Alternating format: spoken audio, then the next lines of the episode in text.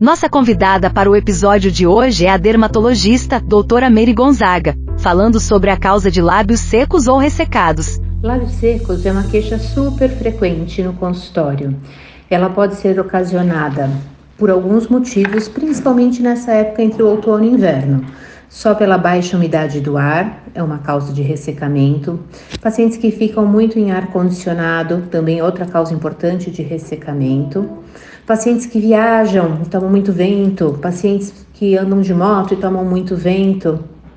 E uma outra causa muito importante é a dermatite de contato, que é uma forma de alergia nos lábios.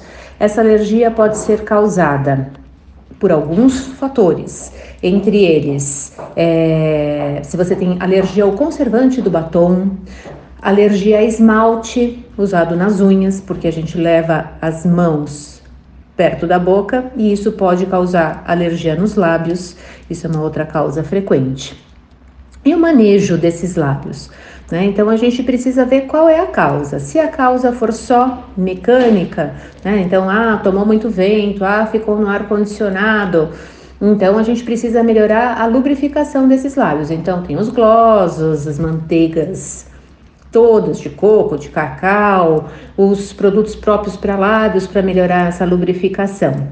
Uma outra coisa que também racha bastante os lábios e às vezes a gente esquece é um hábito muito frequente. Então você sente o lábio seco, qual é a sua primeira seu primeiro instinto? Passar a língua para tentar deixar mais úmido. Só que a gente esquece que a saliva tem enzimas digestivas e isso agrava esse ressecamento. Ao invés de melhorar, a gente tem aquela sensação de alívio inicial, mas ela vai agravando e vai deixando, intensifica cada vez mais o quadro do ressecamento e, do, e da rachadura.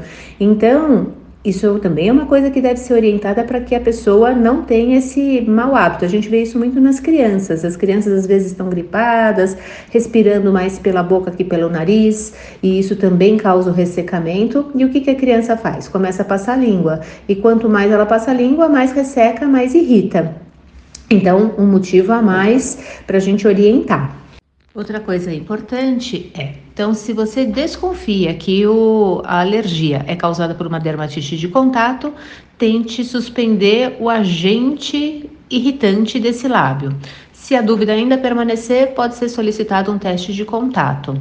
Em outras causas mais importantes, procure seu médico dermatologista que ele vai poder te orientar a melhor conduta. Obrigada por sua audiência. A informação salva vidas.